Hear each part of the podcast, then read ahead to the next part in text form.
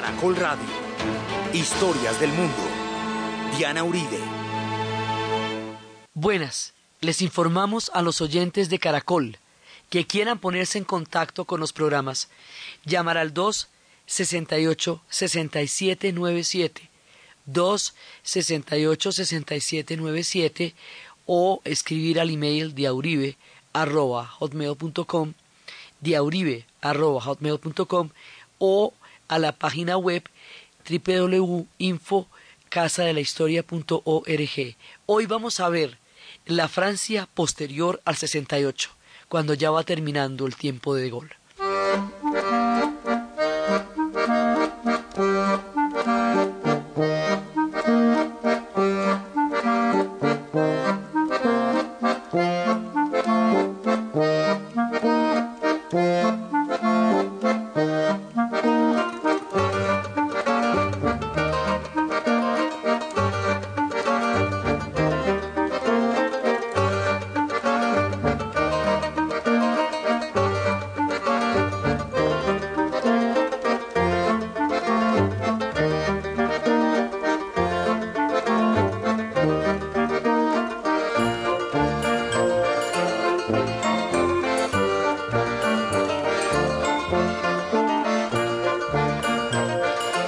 La vez pasada estábamos viendo cómo el mayo del 68 dejó una serie de consecuencias en lo político, en el pensamiento, en la conciencia y dejó la apertura para una serie de nuevas formas de pensamiento, entre las cuales estábamos hablando de Michel Foucault y de su cuestionamiento a la autoridad y a la clínica y su propósito de ser una especie de arqueólogo de las ideas él se va a convertir en un arqueólogo de las ideas que capta cuando una idea se instala en la cultura, se vuelve hegemónica y de ahí en adelante se vuelve como si toda la vida hubiera sido así y como lo médico, el espacio de la clínica invade el espacio de lo social, lo normatiza, lo dictamina y excluye cualquier otra lectura sobre eso y todas las historias de él sobre la locura y el estudio de la locura, de la normalidad, de la sexualidad, este personaje tan complejo y tan importante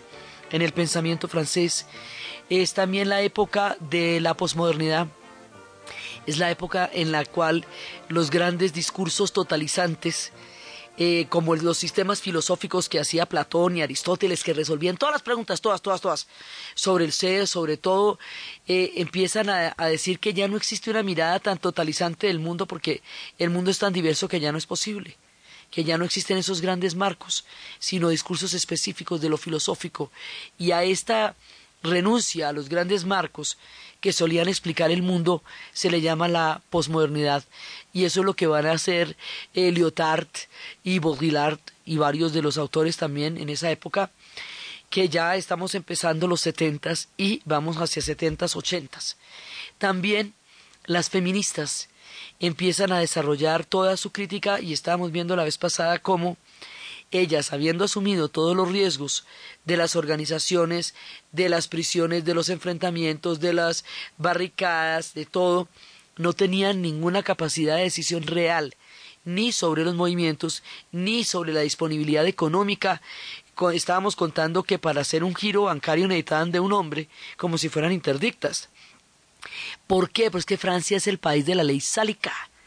Desde la época en que la ley sálica se impuso para impedir que la, el, por la vía de las mujeres pudiera llegar alguien inglés al trono de los franceses, cuando se estaba formando el Estado francés, en tiempos de los reyes malditos, en la novela de la ley de los varones, desde ahí hay una imposición total, una prohibición de la mujer en el gobierno y esto va a repercutir en la propiedad y va a repercutir en las finanzas y va a quitarle una cantidad increíble de derechos a las mujeres por cuenta de ese orden patriarcal que se monta para impedirle el acceso de un inglés al trono. Por eso, la ley sálica va a colar en muchas de las instancias de Francia y por eso los movimientos feministas van a ser particularmente fuertes allá porque tienen que echarse de encima el medioevo. O sea, tienen que quitarse, además una sociedad que tiene una visión, digamos, tan proclive, tan deliciosa del erotismo, y sin embargo tiene unas prohibiciones a unos niveles absolutamente increíbles en los planos económicos, laborales, para el acceso de la mujer al plano de lo público. Digamos, eso tenía una cantidad de contrastes y el feminismo va a hacer visibles esas formas de dominación que durante toda esa época se habían tomado como normales, a cuestionarlas y a empezar a hablar de ellas de una manera franca y explícita. Y habíamos visto que surgen los países donde la cosa es más difícil, en Italia, en Francia, y este feminismo francés va a ser sumamente influyente en los movimientos de feminismo y de género en Colombia, porque son esas chicas que estaban allá en el 68 las que van a llegar acá y van a contar el chisme y el chisme va a llegar acá. Entonces, esa línea de análisis francés es una línea que va a llegar acá y que va a tener mucha influencia en Colombia y en México, que son como los dos países donde empieza a darse también el movimiento, pero ya en los ochentas. Esto está sucediendo aquí en los setentas en, en Francia. En Colombia va a llegar en los ochentas. Así va a haber una cantidad de, de búsquedas de diferentes políticas y de diferentes miradas. El mundo para la juventud, que en ese momento se ha esgrimido al final del siglo XX, fue clasificado por los franceses como el libro del siglo para ellos, y hay que ver que esta gente escribe bien, ¿verdad? El libro se llama El Principito, y es una historia de un hombre que su avión se estrella en el desierto, a miles de kilómetros de donde puede haber gente, y de pronto se le aparece un personaje que no está ni agotado, ni cansado, ni fravo, ni nada, y que es absolutamente precioso y empieza a cuestionarle un montón de cosas y ese personaje es el principito. Y el principito le va contando historias de diferentes planetas, del planeta donde él viene y en el planeta donde él viene hay una pequeña rosa y hay un cordero y hay baobabs. Y ellos van a conocer los baobabs que son unos árboles milenarios maravillosos que quedan en el Sahel africano y debajo de los cuales se cuenta toda la tradición de los africanos y los griots cantan sus historias y allí entierran sus huesos. Es una, una figura icónica de toda el África. Él va a trasladar esos baobabs que conoció en Senegal al planeta del principito y hay que estarlos podando porque si no se tragan el planeta. Y el principito le va contando su planeta y él a su vez cuando era niño había aprendido a pintar boas metidas dentro de un sombrero, pero los adultos no lo veían. Se quejaba de que los adultos había que explicarle demasiado las cosas y que los niños tenían que tener mucha paciencia con los adultos porque no podían ver nada sencillamente, sino que había que contarles todo varias veces. Eran gente desatenta. Y empieza a contar los personajes que se le van a aparecer y empieza a contar la historia de un hombre que vivía en un planeta donde venía, vivía contando todo el tiempo y calculando, y nadie sabía ni qué era lo que calculaba, ni para qué lo calculaba. Calculaba estrellas de una manera tan frenética que no parecía que tuviera ninguna utilidad. Y es una lectura de cómo el adulto va perdiendo la capacidad de entender las cosas que son verdaderamente importantes. Y de ahí van a salir las frases más lindas, esto de que lo esencial es invisible a los ojos, que solo se puede ver con el corazón. Y la relación del principito con la rosa. Es, la rosa es caprichosa, montadora, pero es la rosa de él, porque él la ha cuidado y la que hay que perder tiempo con los amigos que eso es fundamental para poder hacerlos a lo largo de la vida.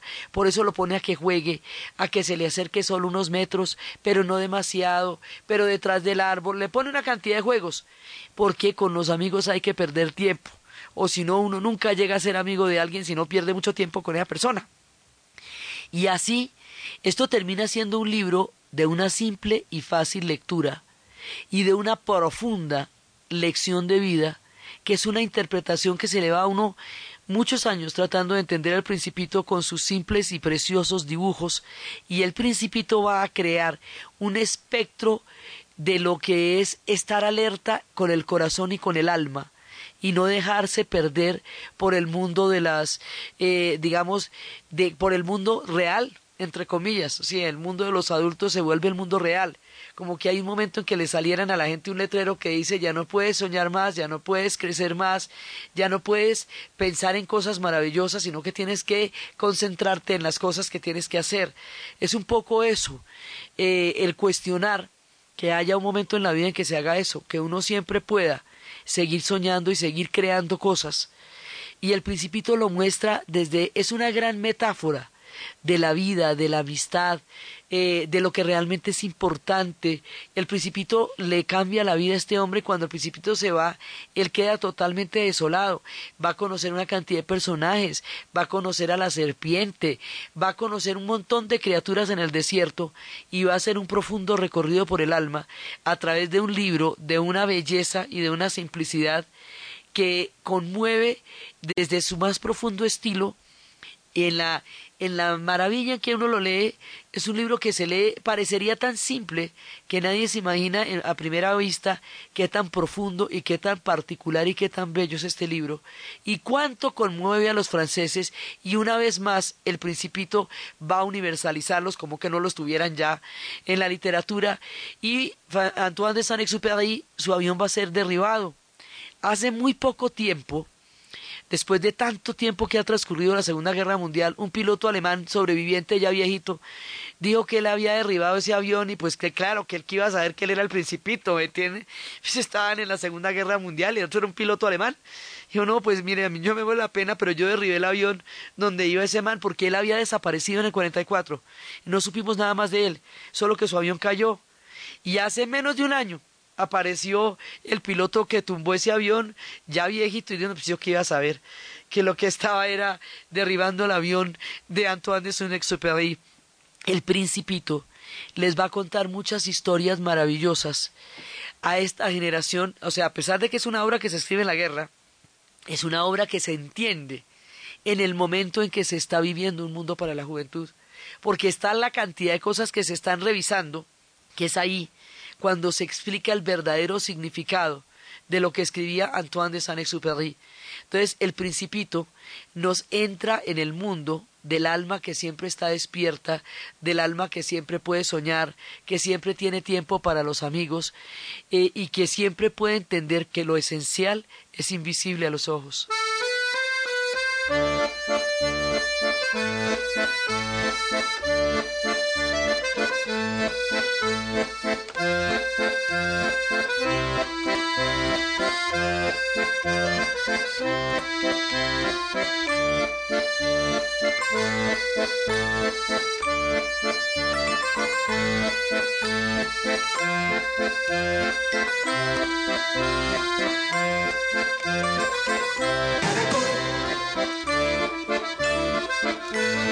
Thank you.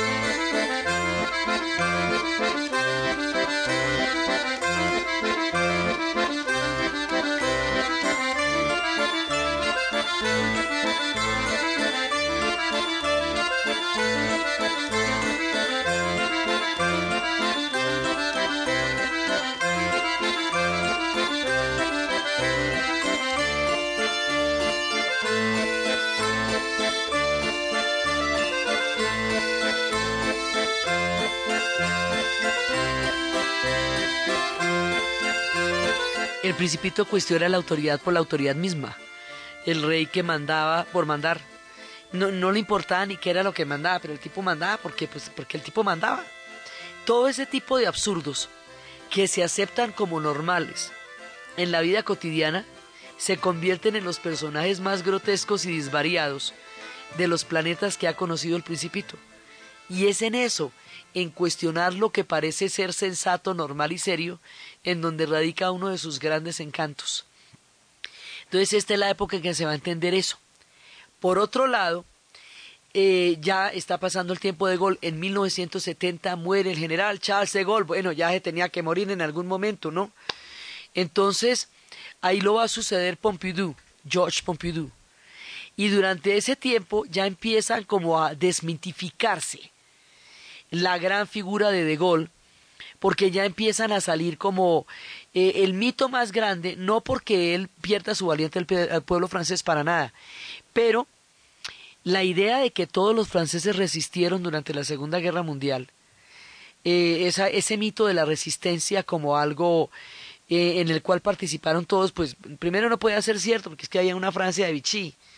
Entonces, ahí en esa época sale un documental que lo hace un francés hijo de un alemán, estos temas franco-alemanes, y que eso se va a volver un escándalo muy grande porque empieza a contar qué era lo que estaba, se llamaba, papá, ¿qué estabas haciendo durante la guerra? que era la pregunta que le han hecho los alemanes a sus padres cuando llegaron de vacaciones de Francia. Ahora, esa pregunta se hace pero en Francia, en las zonas de ocupación, allí donde estaba la Francia de Vichy. Bueno, ¿y tú qué estabas haciendo durante la guerra? Y se descubre que no todo el mundo estaba en la resistencia. Y se descubre que mucha gente colaboró, que mucha gente denunció, que mucha gente delató, que no todo el mundo fue tan heroico y el mito del heroísmo de la resistencia era uno de los mitos que apoyaba también eh, el imaginario del tiempo de De Gaulle. Entonces, este temita los franceses no terminan de resolverlo. Ahorita, 65 años después de terminada la Segunda Guerra Mundial, se están empezando a montar en Internet los archivos ya desclasificados de lo que se sabe del tiempo de la colaboración y del tiempo de la resistencia. O sea, ahorita, en el momento mismo del relato, es cuando se puede saber quién era quién en ese momento. Y ese tema, ya les digo, ese tema para ellos siempre es delicado, hay muchas películas sobre eso. Y ahora van a poder saber, como cuando se abrieron los archivos de los Stasi, quién estaba dónde y haciendo qué. La mayoría ya están muertos, otros están muy viejitos, pero el chisme siempre tiene vigencia en el mundo de los franceses. Georges Pompidou, por su lado, empieza a bajarle un poco el tono de superpotencia francesa que había querido tener de Gaulle. O sea, De Gaulle había querido tener una Francia así rimbombante, parrampampum, ¿sí? Y que podía venir en contravía como del ánimo europeo, pues porque tampoco la cosa era para ponerse uno tan montador, y entonces quería programas nucleares, se salió de la OTAN para llevarle la contraria a los de la OTAN, eh, creó pugnas muy fuertes con los Estados Unidos y con Inglaterra, porque él en la él se sentía, acuérdense, maltratadito en la Segunda Guerra Mundial, porque lo suyo fue absolutamente valioso y decisivo también en las victorias finales y no lo trataron en el mismo grado de correspondencia de su de su papel como se trataron entre ellos, o sea, el tipo no lo tenían sentado como habíamos visto, no lo tenían sentado en la mesa con con Churchill y con Roosevelt entonces, eh, eh, cuando decía que si Francia no estaba en la mesa era porque estaba en el menú. Entonces él recordaba eso y había tenido una actitud muy pugnaz frente a las potencias, a las otras potencias, muy, muy beligerante, muy chauvinista, muy francesista, pues. Pompidou le va bajando un poquito a eso, ¿sí? Y trata de buscar un poquito de políticas más conciliadoras y en tiempo, y va a ser eh, él el que, el que sea el heredero, digamos, del el último, el, el último del fin de la era de De Gaulle. Pompidou va a morir en 1974. Y al morir Pompidou ya termina la era de De Gaulle. Ya se acaba esa época y ahí arrancan en el 73 con un proyecto que se llama la Comunidad Económica Europea. Originalmente son siete países, Alemania, Bélgica, Francia, Holanda, Italia y Luxemburgo. Y Dinamarca, Irlanda y la, va a entrar después junto con la Gran Bretaña. Esto va a ser un proyecto que a largo plazo nos va a llevar a la formación de la Unión Europea. Y en esto Francia va a ser absolutamente protagónica. Ya Pompidou se da cuenta que Francia sola no va a poder, digamos, embestir las crisis económicas que van a venir y empieza a bajarle poquito a poquito la, la, la caña, digamos, como el tono, este tono grandilocuente que le había dado De Gaulle, porque De Gaulle siempre quería que la Francia brillara después de la guerra, esa fue siempre su obsesión. Entonces, cuando Pompidou muere, cuatro años después, deciden hacer un complejo cultural, un centro cultural enorme, gigantesco, con un edificio que tiene todo el entripado por fuera, por eso decían que era un diseño intestinal. El edificio tiene todas las escaleras, los aires acondicionados, los ductos, eh, la tubería, todo lo tienes por fuera en lugar de tenerlo por dentro. Se lo dicen que es un edificio al revés. Les parecía el horror al principio. Va a ser un gran centro cultural construido sobre el mercado donde se filmó la película de Irma la Dulce. Aquella historia de esta preciosa prostituta que era Shirley MacLaine, en donde un hombre se enamora tanto de ella que asume una doble personalidad, eh, fingiendo ser un conde que la sostiene, pero resulta que él por la noche trabaja en la carnicería de mercado como loco para que ella no esté con otros manes y él más bien la pueda sostener en exclusiva. Es una historia eh, hoy por hoy ingenua de matinal y en su momento para mayores de 21 años, el mercado donde se filmó Irma la Dulce desaparece por completo para ser el centro de George Pompidou y eso va a ser muy criticado. Pero este centro era casi un centro digital antes de que existiera la era digital. Es donde estaban todas las pantallas que pasaban en secuencias, donde la gente podía escuchar músicas y sonidos, una cantidad de cosas que hoy existen en todas partes, pero por primera vez se conocieron en el centro George Pompidou. Y es allá donde se va a encontrar un espacio para la cultura y va a tener una gran cantidad de gente que va a atraer más allá de lo que se hubieran imaginado. Así que estos dos personajes de la era de Gaulle son tan importantes que el aeropuerto se llama como él y el centro cultural más importante que hay en París se llama Georges Pompidou por el sucesor de, eh, de lo que era de Gaulle. Pompidou tiene una anécdota cuando los 2500 años del aniversario del imperio persa, que fue uno de los eventos que más desprestigió al Shah de Irán porque gastó una fortuna increíble en una fiesta donde no estaba invitado el pueblo iraní sino toda la crema innata de la, del jet set mundial y no los iraníes. Entonces, como Pompidou dijo que él no había asistido porque como todos los, eh, todo el equipo del staff de cocineros eran franceses, él quedaba como el jefe de los chefs. Entonces, por eso no fue. Pero era, era una historia de, de las extravagancias de esa época. Después de Pompidou, ya se instala de lleno la crisis energética. Y la crisis energética viene en el momento en que la OPEP logra controlar el primer embargo de petróleo. Y es la época de la guerra de Yom Kippur, 73. La era del ya después de esto, la era del petróleo barato se acabó. Y ya el dulce se les pone al mordisco porque el petróleo va a pasar de 50 centavos de dólares barril a 80 dólares barril en, una, en dos semanas y eso va a llevar, va a terminar con la gran época de la bonanza y la expansión para llevar al mundo industrial a la recesión. Entonces ya viene una época diferente y es la época de Giscard, de Valéry Giscard, y después los efectos de esa crisis energética y, las consecuencias y el impacto que va a tener sobre la sociedad van a llevar a los socialistas que se han venido fortaleciendo como partido al poder en la figura de François Mitterrand. En estas épocas se va a estrenar una de las películas que va a tener más impacto desde el punto de vista de la transformación del erotismo en el cine como arte. O sea, veníamos de todo lo que era eh, la revolución sexual que se había detonado a partir de los dormitorios mixtos y todo eso, y el erotismo en el cine había empezado a aparecer con la figura de, de Brigitte Bardot y todo. Pero es en esta misma época, en tiempos de la crisis, cuando se va a estrenar el último tango en París.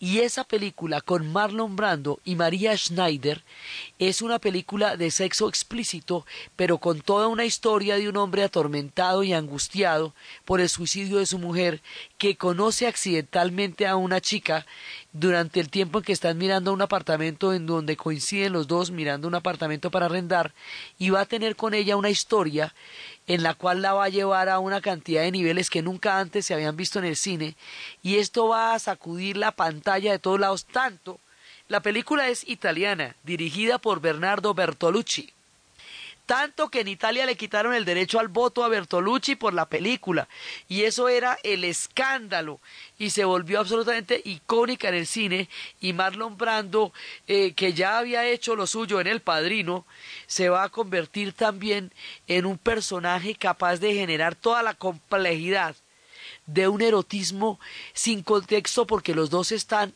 se encuentran en un vacío en ese apartamento. Ninguno tiene historia en ese apartamento no es una historia de amor en la cual se lleva eso, sino es una historia de erotismo en un mundo en el cual ninguno de los dos pertenece, sino en ese estado, y cuando intentan tener alguna identidad más allá de ese vacío, es cuando se, se, destruye todo entre ellos de una manera totalmente dramática. La música de Gato Barbieri y el tratamiento escénico, artístico y de cinema de autor que se le va a hacer a esta, a, esta pieza de, de este entrampado de sentimientos y de erotismo. En el cine lo va a hacer una de las piezas que va a ser totalmente características de su época y va a quedar en el espectro por la música de Gato Barbieri.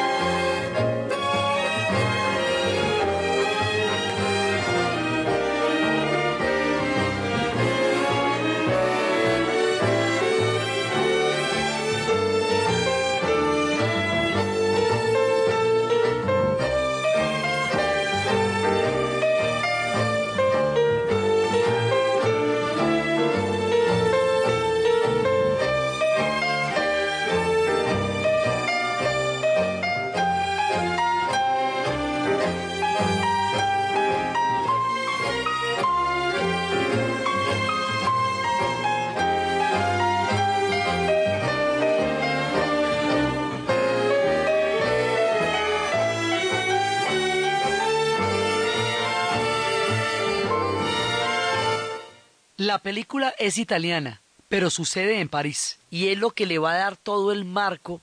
Eh, París es una protagonista tan importante de la película como la misma historia de erotismo de estos dos. Entonces va a ser una época y va a ser furor. En ese momento donde se da un nuevo, eh, un nuevo despertar y una nueva forma de figurar el erotismo en el cine, metido con una cantidad de elementos y como un objeto de arte. Entonces, en esta misma época, cuando estamos en, ya empiezan las consecuencias de la crisis energética, ya viene la época del último tango, después de esto, después de una pequeña etapa de Giscard, llega Mitterrand al poder. François Mitterrand es un socialista.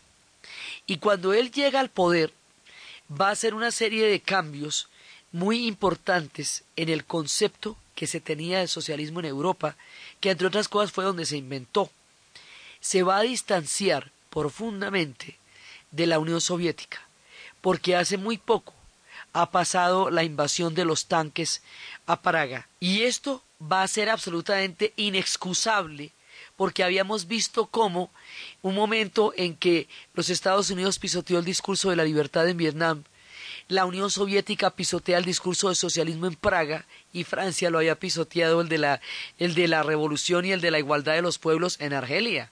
Entonces, ya en los, el socialismo se ha reconstruido a lo largo de todos estos años y se puede reinventar en la figura de Mitterrand.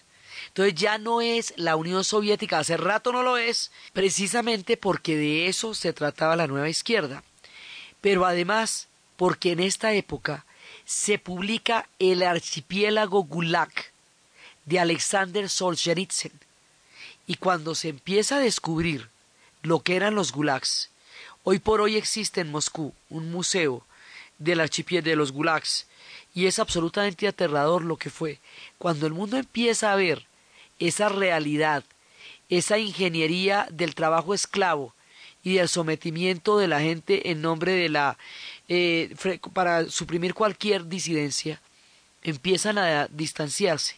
Este distanciamiento, que lo van a hacer junto con España y junto con Alemania, va a generar otra tendencia que se va a llamar el eurocomunismo. Y el eurocomunismo renuncia a dos postulados fundamentales de la línea soviética que lo había, eh, que lo había etiquetado durante todo el siglo XX. Renuncia a la dictadura del proletariado, porque no considera que tenga que haber ninguna dictadura en nombre de nada ni de nadie, y que no puede existir tal cosa como una clase eh, mesiánica que sea la única capaz de manejar a una sociedad porque sea la única capaz de entender aquello que le conviene a la sociedad.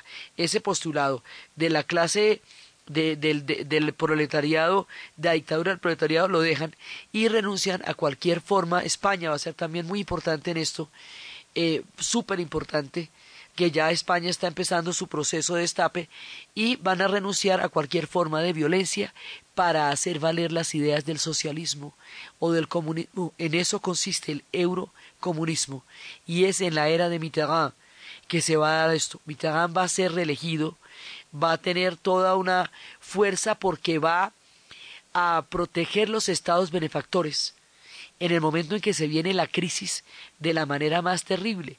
Y la crisis se viene no solamente por la crisis energética, sino porque se está dando la gran revolución del microchip. Y ya no son los altos hornos y la siderurgia lo que va a determinar la potencia industrial, sino la informática y el microchip. Y las principales sociedades que van a vivir esto de primeras, pues son los Estados Unidos y la Gran Bretaña, porque es allá donde van a suceder, es un Silicon Valley, y en Estados Unidos y luego en Gran Bretaña, y es allá donde empiezan a cerrarse los empleos, cantidades y cantidades de empleos.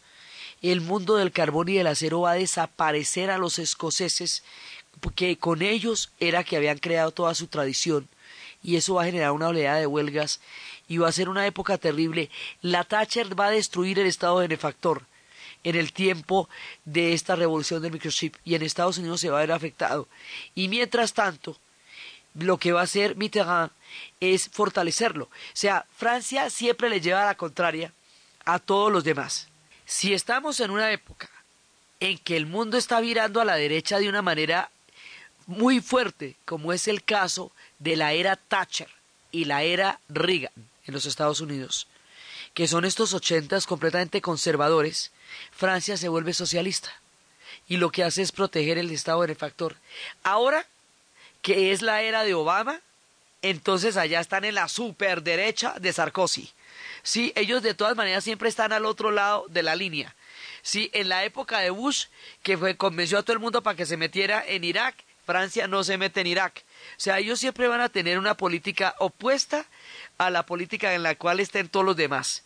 Entonces aquí, en la era Thatcher, que hay que ver cómo fue fuerte eso, y en la era Reagan, Mitterrand es socialista y protege los estados benefactores y es un tiempo en que está cambiando de posición frente a, eh, frente a la dictadura soviética, digamos, frente a la, a la inspiración soviética que había caracterizado la idea de comunismo que había existido hasta entonces. Ellos hacen una nueva propuesta que es precisamente con los partidos comunistas más grandes que había ya, los de Italia, los de España, los de Francia, que se va a llamar el eurocomunismo.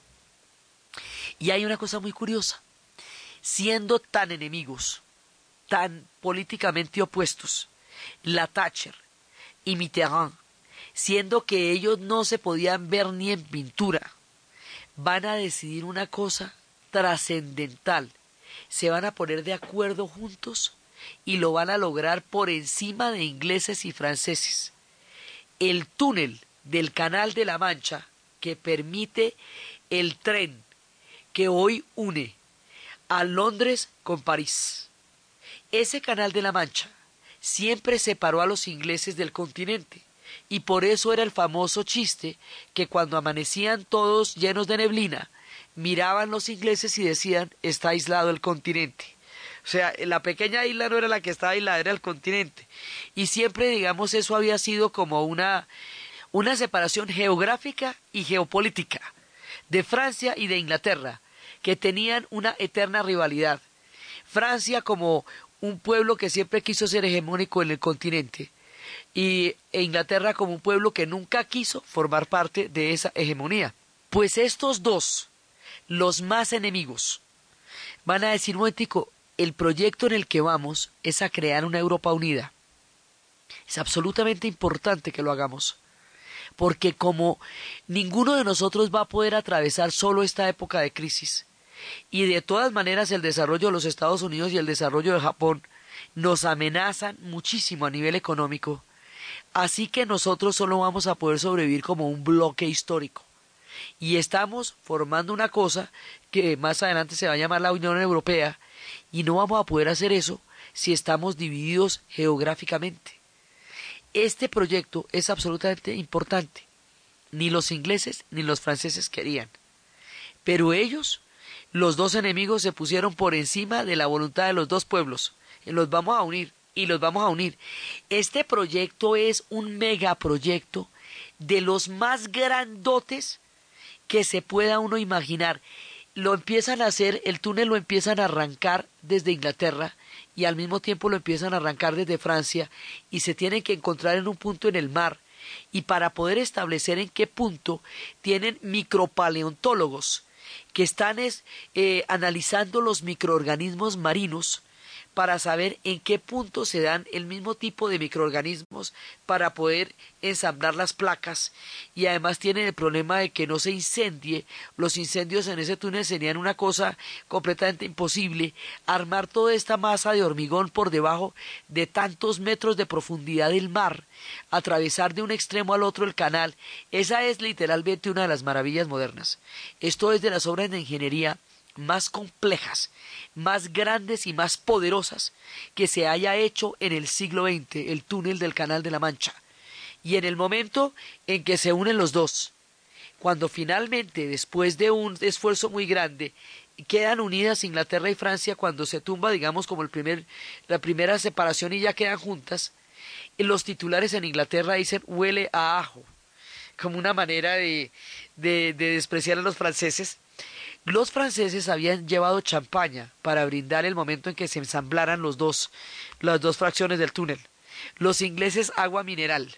Esto se iba volviendo una cosa muy complicada porque los franceses no entendían cómo los ingleses iban a llevar agua mineral a ese momento cuando ellos llevaban champaña y la metáfora de este túnel se vuelve una manera de entender toda la, eh, la diferencia cultural tan fuerte que hay entre los ingleses y los franceses. Son dos culturas completamente diferentes, unidas por toda la historia que ustedes quieran, pero muy diferentes, y unir ese túnel de la Mancha era resolver un problema de más de 800 años. Ellos ya desde la Primera Guerra Mundial se habían vuelto aliados, desde la Entente Cordiale, pero sus culturas todavía se mantenían juntos, pero no revueltos.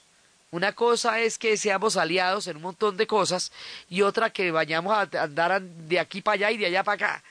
Bueno, pues hoy por hoy, ese túnel es una de las obras más importantes que hay en la conexión de la Europa actual.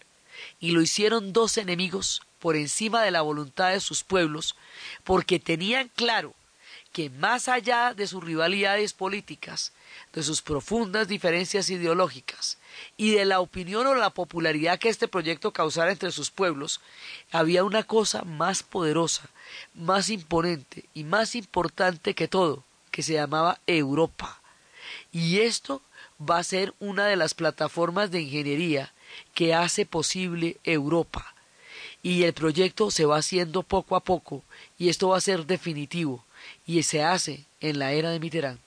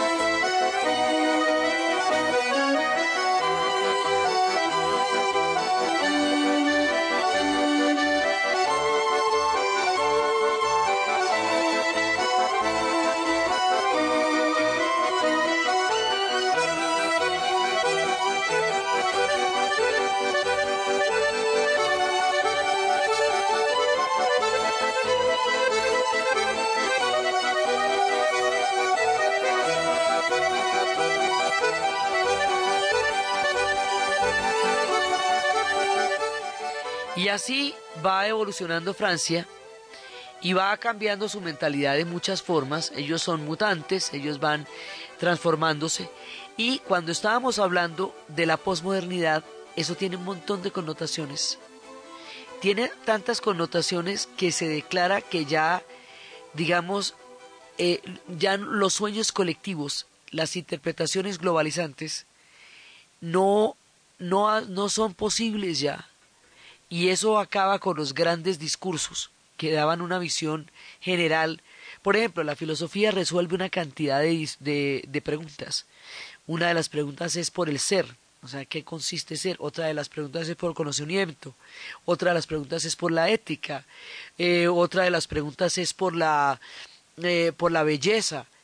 El que contesta todas estas preguntas crea un sistema filosófico y eso es lo que hicieron los kantianos y eso es lo que hicieron lo que hizo Kant lo que hizo Aristóteles lo que hizo Hegel que contestan todas las preguntas. La posmodernidad implica que no se pueden contestar todas las preguntas sino preguntas específicas que ya no hay necesidad de hacer un sistema de estos.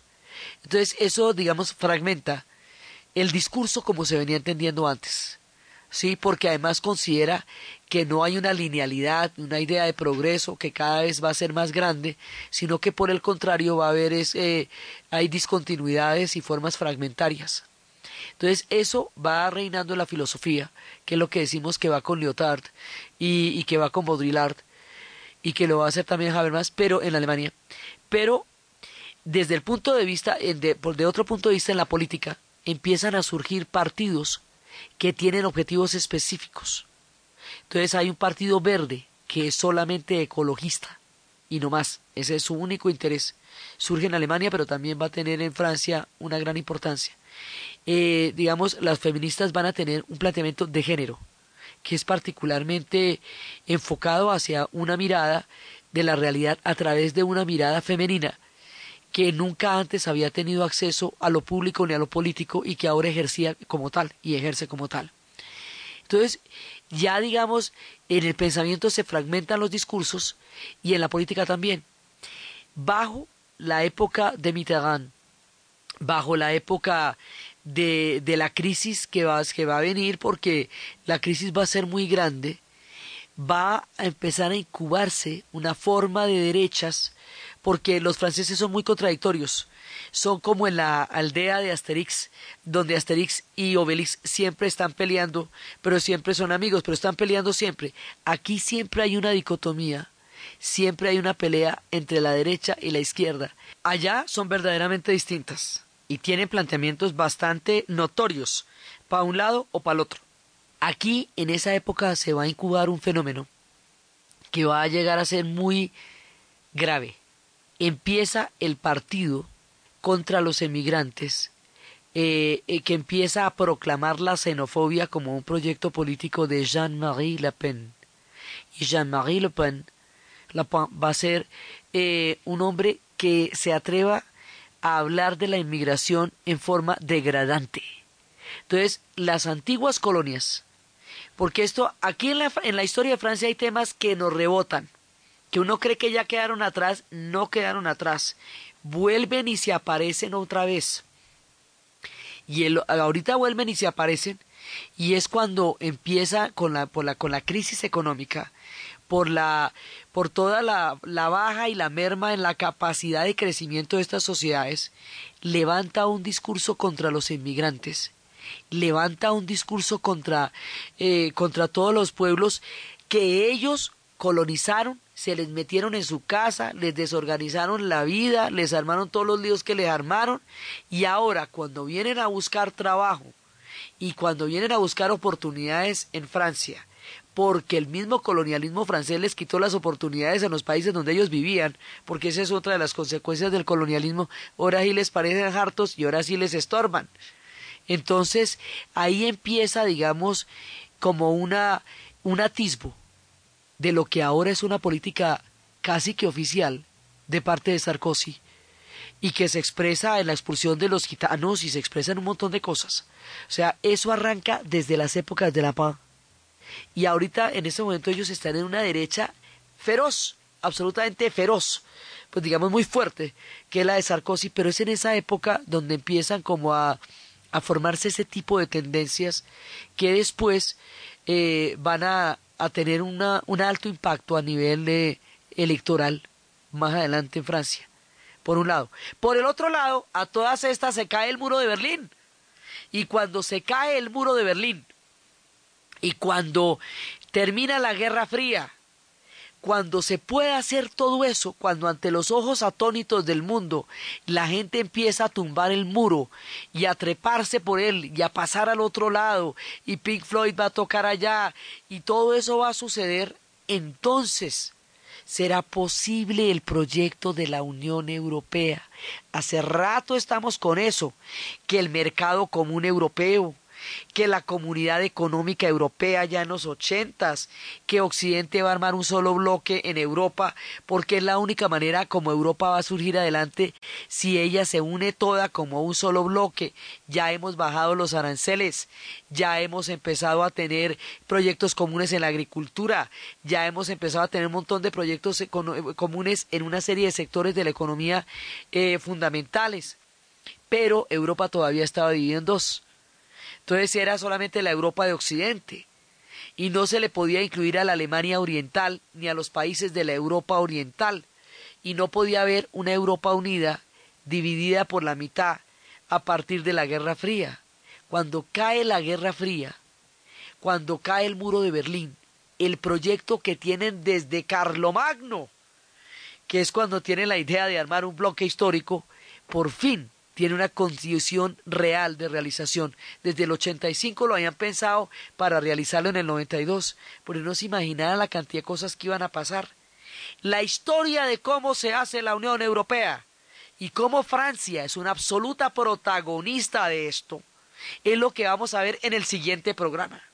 Entonces, desde los espacios de una Francia mutante que pasa del principito a la posmodernidad, atravesando los grandes centros históricos, las pirámides del Louvre, las historias de Pompidou y todo lo que se va transformando en esta Francia entre los setentas y los ochentas para llegar al momento en que caiga el muro de Berlín y la Unión Europea sea posible en una gran medida por ellos y por los alemanes, en la narración Diana Uribe, en la producción Jessy Rodríguez y para ustedes feliz fin de semana.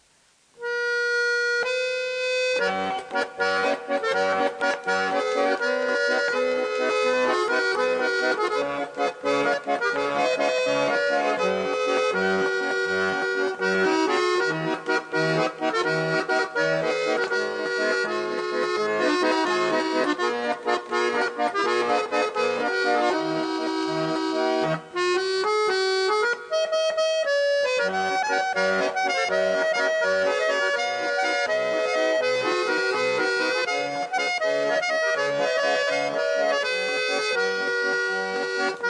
you.